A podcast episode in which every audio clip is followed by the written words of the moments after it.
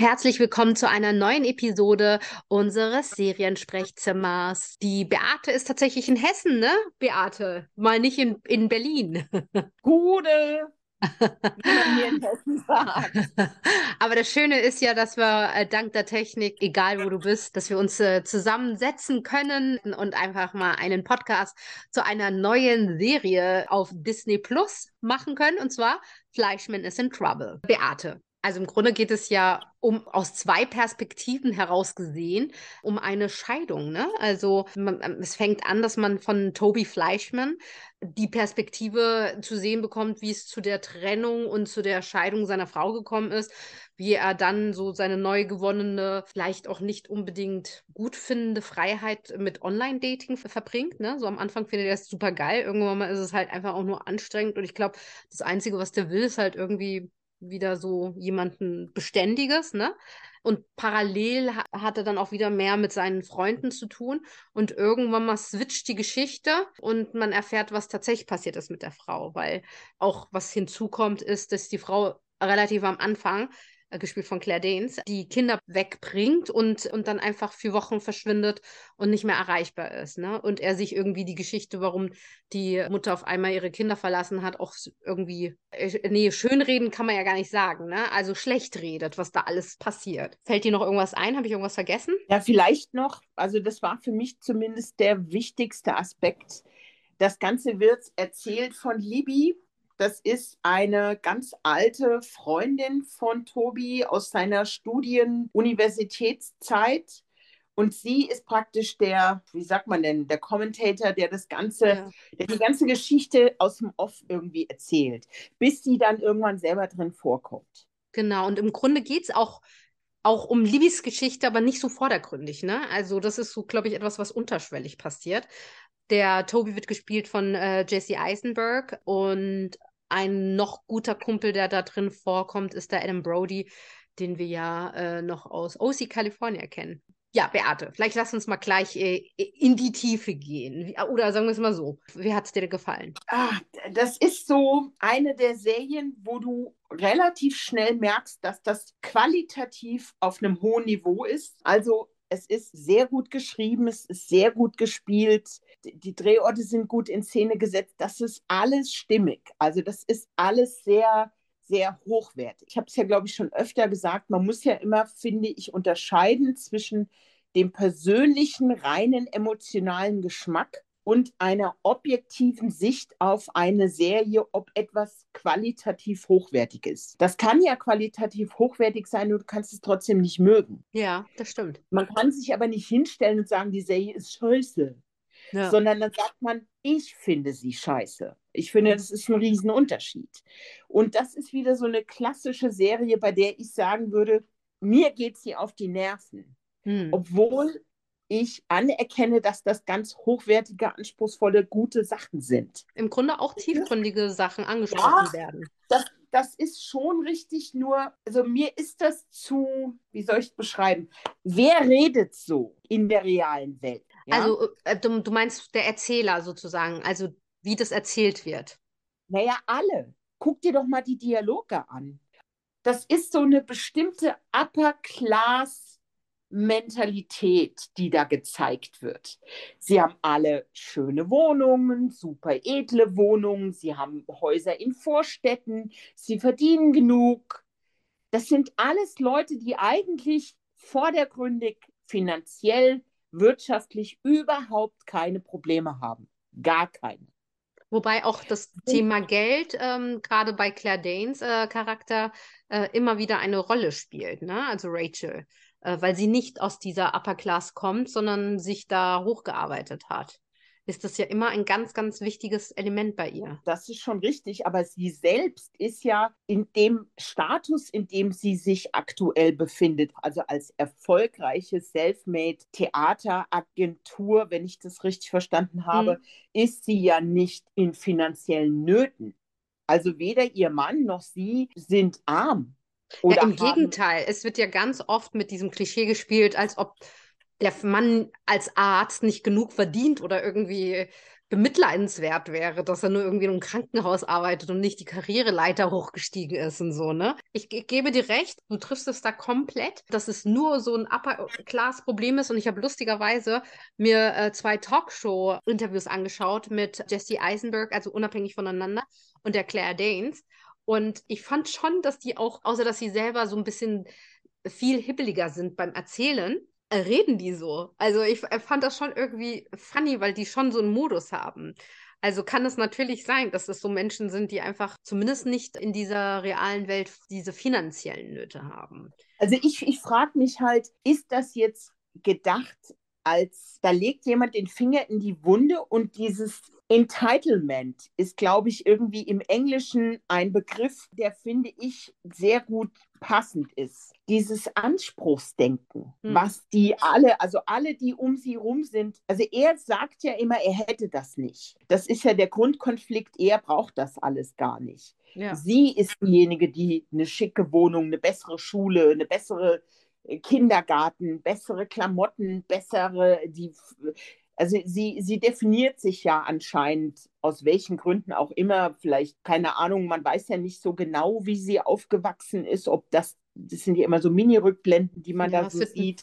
Ein bisschen angedeutet, ne, dass sie ja. so aus dem Nichts kommt und, und das immer ein Thema war, ne, weil sie auch keine Familie, eigene Familie hat und so, ne, dass, äh, dass sie sich alles erarbeiten muss. Wird ein bisschen angedeutet, ja. Es ist, es ist aber leicht für Leute, die sich um solche wirtschaftlichen Dinge und also finanziellen Dinge keine Sorgen machen müssen. Für dieses einfach so zu tun, als ob ihnen das alles nicht wichtig ist. Das bezweifle ich bei den Personen. Ich bezweifle das einfach, dass ihnen das wirklich nicht wichtig ist. Ich nehme denen das nicht ab. Ich glaube, es ist total wichtig. Deswegen dreht sich auch immer alles darum. Also ja. es, äh, das äh, Geld war ja immer irgendwie auch ein mitunter eines der größeren Streitpunkte zwischen Toby und Rachel. Also ich kann verstehen, dass du die Serie nicht mochtest, auch wenn du ne, sagst, äh, du erkennst schon den Wert oder ne, die, die Qualität dieser Serie an. Ich muss dir sagen, ich kann das verstehen, aber ich mochte sie, weil ich nämlich dachte, es geht um ganz tiefgründige Dinge wie Missverständnisse in der Kommunikation bei ihr. Also ich finde auch so, dass er äh, so ich weiß, dass, was du gesagt hast mit Entitlement, dass du das äh, vielleicht in dem Moment jetzt mehr um finanzielle Dinge geht. Ich finde aber sein Entitlement ist auch so, dass er sich selber so ein bisschen in diese, in diese Rolle bringt von, ich bin hier der Verständnisvolle, ich bin der, ne, der, der warme, gefühlvolle und so weiter. Und am Ende hat er gar kein richtiges Gespür dafür, was dieser Frau widerfahren ist. Ne? Sie kann es aber auch irgendwie auch nicht so richtig kommunizieren. Und wenn sie es kommuniziert, vielleicht kann man es ja einfach mal erzählen. Ne? Also hier ein Spoiler bitte. Wenn ihr die Serie noch nicht komplett gesehen habt, dann jetzt erstmal kurz vielleicht nicht weiterhören.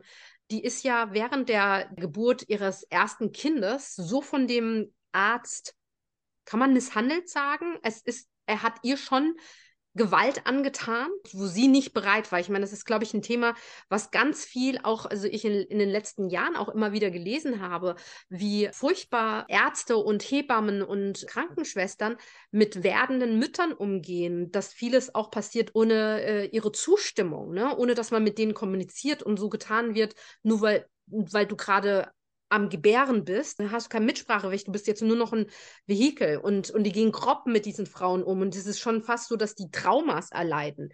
Und, ähm, und ich finde, das war ein ganz wichtiges Thema, dass man da gemerkt hat, der hat das gar nicht kapiert.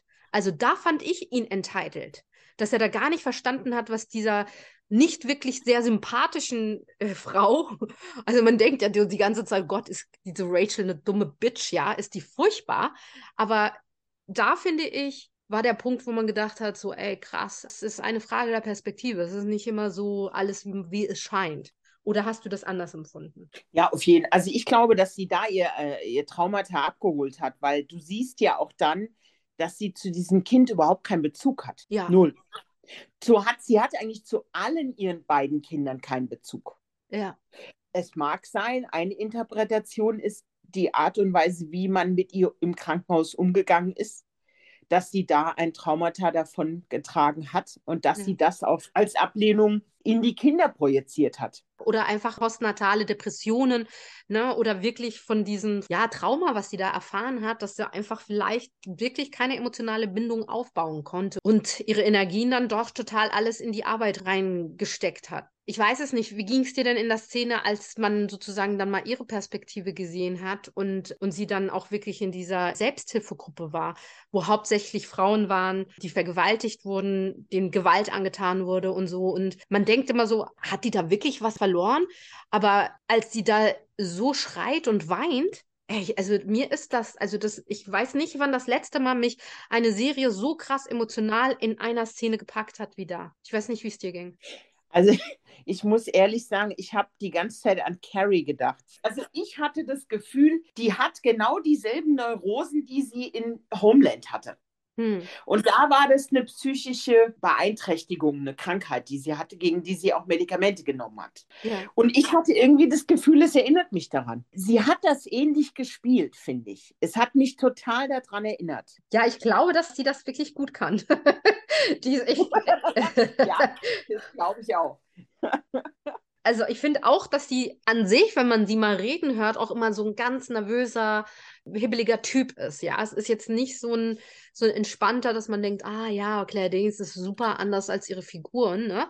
Aber sie kann das wirklich gut, dieses äh, übertrieben emotionale, dieses ein bisschen leicht schräge, aber trotzdem auch schon überheblich kalte. Das kann sie schon ganz gut.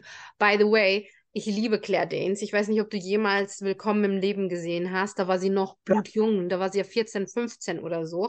So lange liebe ich schon Claire Danes. Ich finde sie tatsächlich großartig. Ja. Es kann sein, dass es da Ähnlichkeiten gibt. Wie gesagt, ich habe nicht so total den Homeland-Bezug, weil ich da nicht super ähm, reingekommen bin. Ich habe nur ein, zwei Staffeln gesehen.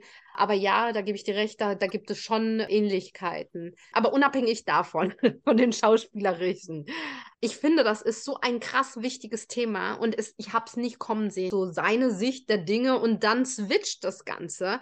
Und dann ist sozusagen ihre Sicht der Dinge, noch nicht mal ihre Sicht der Dinge, sondern es wird von Libby erzählt, die zufällig die Ex-Frau trifft. Und offensichtlich hat die da gerade ja, ich weiß auch nicht, ob die auch bipolar ist, aber auf jeden Fall hat die eine psychotische Episode, ne? Weil die wochenlang nicht aus dem Bett kommt, ist also alles so weird und schräg, dass man da erst versteht, was mit dieser armen Frau los ist. Und auch so ein Mitleid bekommt. Also so ging es mir. Ich weiß nicht, wie, wie du es empfunden hast. Aber ich war sehr überrascht über diesen Break, also über diese Perspektivwechsel. Ja, das ist das Clevere, finde ich, daran. Weil sie es äh, interessanterweise eben nicht nach dem klassischen Muster He said, she said machen, aus der jeweiligen Sicht der drei Protagonisten erzählt. Und der Witz ist, dass sie es urplötzlich aus der Erzählersicht erzählen, die aber Teil der Geschichte ist. Ja. Normalerweise ist ja der Erzähler so jemand, der so ein bisschen außen vor ist, hm. der ja gar nicht so richtig eingreift. Der ist nur der Chronist, der das Ganze beschreibt, aber sie ist ja Teil der, der ganzen Story und sie erzählt für die andere Frau deren Geschichte. Hm. Und, und ihre seine. eigene. Hm. Im ja. Grunde seine auch, aber so wie du sagst, nicht so he said, she said, sondern he said, he said, he said, he said und dann zack, plötzlich chronologisch erzählt, wow, but she said something else, ne? Ähm, ja. Und es geht ja auch um, um Libbys äh, Geschichte, ne? Es basiert ja auch auf einem Buch, ne? Das Buch kennst du auch nicht, oder kennst ich du das Buch? Ich habe das Buch nicht gelesen, nee. Ja. Also mich würde es tatsächlich im Nachhinein total interessieren, dieses Buch zu lesen. Ich finde, Libbys Geschichte ist ja auch ein bisschen so eine Midlife-Crisis. Es geht um Älterwerden, vielleicht andere Träume gehabt zu haben für sein Leben und dann oder eine andere Blaupause für sein Leben gehabt zu haben und dann irgendwann mal festzustellen, da bin ich ja überhaupt nicht hingekommen. Und dann ist man so in der Krise und weiß gar nichts mit sich anzufangen. Und wie kommt man da raus? Ne? Also ja, wäre meine Interpretation von Libbys Geschichte. Also ich glaube schon, das, was du vorher gesagt hast, das, was die da beschreiben, wie es der Rachel ergeht, ist ja praktisch auch wieder eine Parabel auf unsere Gesellschaft. Also, dass Frauen und ihre Probleme nicht gesehen werden. Ja. Also es wird immer, die Gesellschaft redet ja meistens aus der männlichen Perspektive. Hm. Immer noch. Und das finde ich sehr, sehr wichtig und sehr richtig an der Serie, dass das eben aus der Frauenperspektive erzählt wird, die sich aber auch für eine andere Frau stark macht und Empathie empfindet. Weil Rachel wird ja praktisch in all ihrer Traurigkeit und in ihrer Wut und, und in allem, was so in ihr vorgeht oder wie man sie schlecht behandelt hat, wird sie von ihrem eigenen Mann ja gar nicht gesehen. Nee, die wird ja auch komplett alleingelassen mit dem, ne? Ja. Also ich glaube, die Schwiegermutter sagt irgendwann mal, das ist ja furchtbar, was dir widerfahren ist. Ne? So, und aber erzählt also aus seiner Perspektive, aber auch irgendwie nicht so mit einer Wichtigkeit, ne? Wie du sagst, sie wird nicht gesehen. Ja, es, ist, es gibt so ein Phänomen der unsichtbaren Frau in der Gesellschaft. Ja. Und das hängt damit zusammen, dass es ja immer heißt, ja, die Männer schultern die ganze Arbeit und sie schultern irgendwie die Probleme der Welt und sie, es wird alles darauf ausgelegt, dass das von der Männerperspektive gesehen wird. Und ich glaube, dass das, was Frauen gerade nach einer Geburt oder bei einer Geburt widerfährt und was das mit Frauen macht, ist sehr einschneidend. Also ich bin selber ja keine Mutter, ich habe keine Kinder, aber ich habe sehr viele Freunde, die alle Kinder bekommen haben und die haben mir eigentlich alle durch die Bank in Abstufungen ähnliche Geschichten erzählt. Ja, ja. Aber Beate, wie lange wurde über das Thema ja überhaupt gar nicht geredet? Das ist doch jetzt gerade erst in den letzten Jahren, dass man mal irgendwie einen Artikel oder irgendeinen Beitrag oder irgendwas dazu sieht und das mal thematisiert wird. Was man diesen Frauen bei der Geburt antut, ist nicht in Ordnung. Und das ist irgendwie noch veraltet. Das können diese Frauen ja gar nicht in dieser unfassbaren äh, schmerzhaften Situation gar nicht alles verarbeiten, ne? Nee, natürlich nicht. Und sie haben ja auch danach kaum Hilfe. Ja. Also das ist jetzt eine Frau, die hat finanziell keine Nöte. Ja. Und jetzt stell dir bitte eine Frau vor, die das auch noch obendrauf hat, die ja. vielleicht einen so einen Job macht, der irgendwie mit Mindestlohn bezahlt wird. Also gerade in den USA oder in Ländern, wo die Situation für Frauen noch viel, viel krasser ist. Wir reden ja nicht nur von einem amerikanischen Phänomen, sondern das ist ja ein weltweites Ding, was da passiert. Ich glaube, ja. das sind nur Länder wie Skandinavien, die sind da schon weiter, was das Thema irgendwie angeht, meine ich mich zu erinnern. Da wird das auch anerkannt als Problematik, mit der man dann auch mit psychologischer Hilfe drauf eingeht. In ganz vielen Ländern wird da ja gar nicht drüber geredet. Mhm. Es wird einfach hingenommen. Ja. Man sieht ja auch, dass das fast wie so ein Kartenhaus zusammenbricht, ne? All diese Ladies der High Society, wo sind die denn für sie? Also da ist doch keiner mehr da, ne? Und sie verliert ihre beste Kundin, die sie aufgebaut hat, ne? Also da sieht man ja auch, es schützt einen nicht, dass dir sowas passiert, dass du dann Folgekrankheiten davon bekommst und es schützt auch nicht, dass sozusagen das nicht hinterher auch finanzielle Einschnitte für dich haben könnte oder ja, gesellschaftliche fast, ne? Die läuft ja dann am Ende nur noch in irgendeinem Jogginganzug in Central Park rum und sitzt einfach nur da und ist irgendwie wie eine super gebrochene Frau, ne? Naja, ähm, was mir da so ein bisschen fehlt, ist, ist das, der Zwischenschritt. Mhm. Das wird ja nicht aufgelöst in der Serie. Das nervt mich, dass es nicht aufgelöst wird, was denn, warum sie denn jetzt gegangen ist, warum sie denn dann Achtung, Spoiler, die Affäre mit diesem anderen Typ da hatte. Warum? Also was war der Auslöser dafür? Warum hat sie das gemacht? Weil das darf man ja bei allem Verständnis nicht unterschätzen. Die Affäre hatte sie doch nach der Trennung. Das also weiß ich er, nicht. Er ist verheiratet und sie ist mit der Frau befreundet. Ja, also ist es eine Affäre. Aber sie hat ja nicht ihren Mann betrogen, ne? Obgleich natürlich es eine Szene gibt, wo man so irgendwie sagt, hey, wenn du mit jemandem schlafen könntest, so, so, wer wäre dein, wie nennt man das denn? So dein Freebie sozusagen, ne? So ohne Konsequenzen. Und dann meint sie ja Prominente und sie sagt ja diesen Mann, ne? Also offensichtlich gibt es da schon immer so eine Attraction. Also ja, das ist eine Affäre, weil er ist verheiratet und er betrügt seine Frau und sie betrügt ihre Freundin sozusagen. Das, da ist sie schon eiskalt, aber ich glaube, den Mann Hat sie dann nicht betrogen. Und ich glaube auch, dass sie eigentlich auch gar nicht die Scheidung wollte. Definitiv einfach auch eine fehlende Kommunikation und eine ganz grobe Misskommunikation zwischen den beiden ist. Ne? Und ich glaube, das ist gar nicht so abwegig. Ich glaube, das ist bei ganz vielen Menschen, die nicht ordentlich kommunizieren können. Ne? Nicht richtig zuhören, nicht richtig äh, empathisch sind äh, dem Partner gegenüber. Was mich halt auch interessiert, um Abschluss zu finden, die Libby geht ja zu Toby und erzählt, was mit seiner Ex-Frau ist. Bei mir switcht es dann, dass ich denke, du bist das Arschloch. Also wie unempathisch und also ich kann schon verstehen, dass das Leben für ihn die Hölle war, dass er da so ein paar Wochen komplett nicht wusste, wurden die Kinder verlassen von der Mutter und er musste auf einmal alles alleine wuppen. Aber wenn man dann versteht, was da irgendwie passiert ist mit ihr, dass die da irgendwie seit Wochen in einem Apartment ist und schläft und einfach nur noch einen Break hat, ja, einen manischen Break, da kann man doch irgendwie ein bisschen empathisch sein, oder wie hast du das empfunden? Also ich, das Problem ist halt, ich weiß nicht so richtig, was ich von beidem halten soll. Ich finde, man wird ja so ein bisschen im Dunkeln gelassen darüber, wer jetzt welchen Anteil an den Problemen irgendwie hatte. Und mir ist das zu einfach zu glauben, dass er derjenige ist, der am Ende alles falsch gesehen hat und, und nicht genug Sensibilität und Empathie hatte. Das ist mir zu wenig. Das glaube ich nicht. Null. Ich habe das Gefühl, dass die so gegen Ende hin nicht mehr so viel ins Detail gegangen sind. Ne? Da kann man jetzt nur noch so Schlussfolgern, weil da irgendwie ein bisschen dafür, dass es so ausgiebig am Anfang war, finde ich, schwächelt es ein bisschen hinten raus, dass man dann nicht mehr ganz genau weiß, was war denn jetzt tatsächlich die Motivation und warum sieht er das denn so, ne? Ja, es wird irgendwie alles in der Schwebe gehalten und damit ist halt tonnenweise Raum für Interpretationen. Ja, du hast dann irgendwann, du hörst ja auch nur von den Erzählungen von Libby, dass Rachel einen Nervenzusammenbruch hatte mhm. und sich in der Wohnung verkriecht. Du hörst ja von ihr dazu überhaupt nichts zum Schluss. Null. Ja. Und ich weiß nicht. Also da ist es genau wie du gerade gesagt hast, fehlt mir das Ende dieser ganzen Story.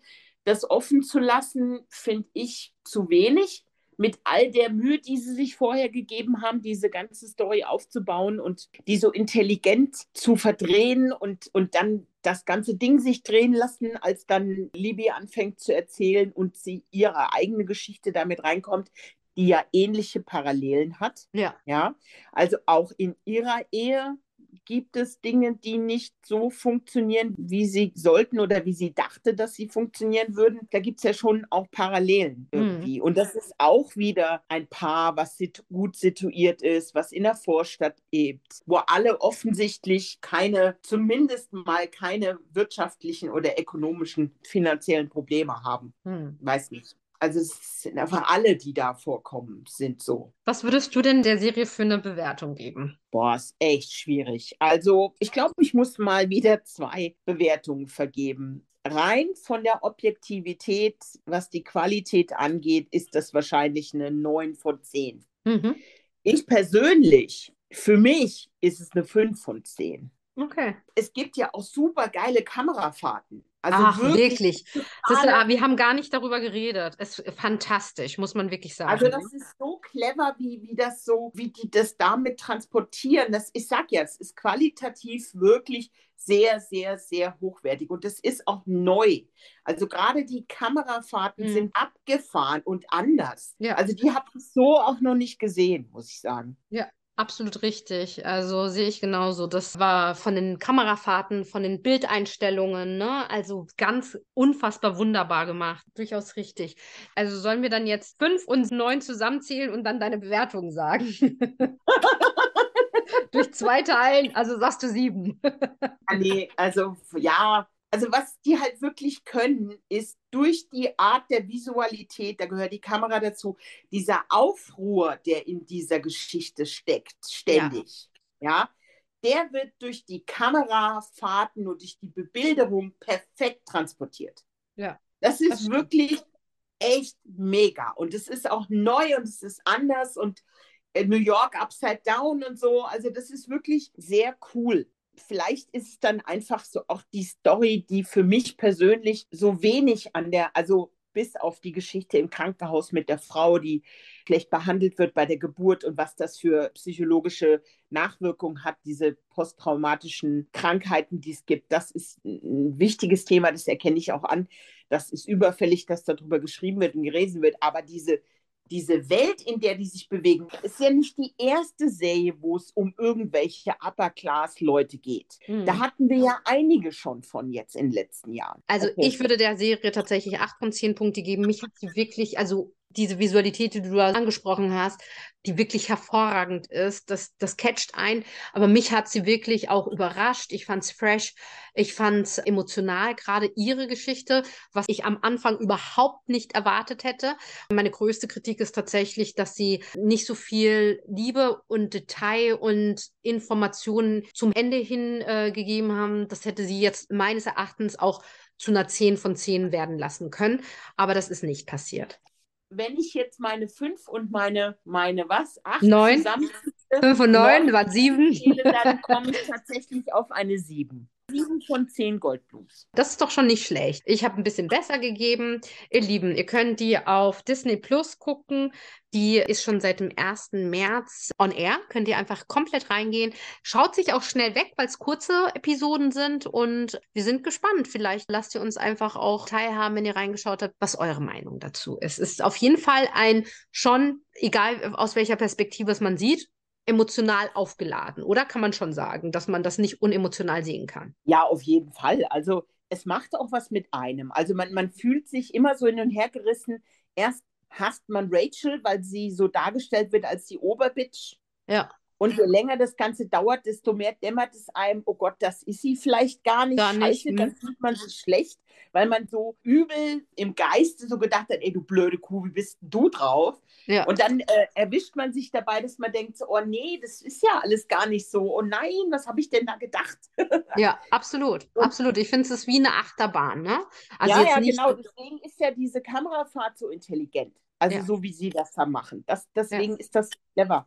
Also allein deswegen schaut mal rein, weil ich gebe dir recht, ich wüsste jetzt auch nicht, wann ich das letzte Mal so eine Kamerafahrt gesehen habe.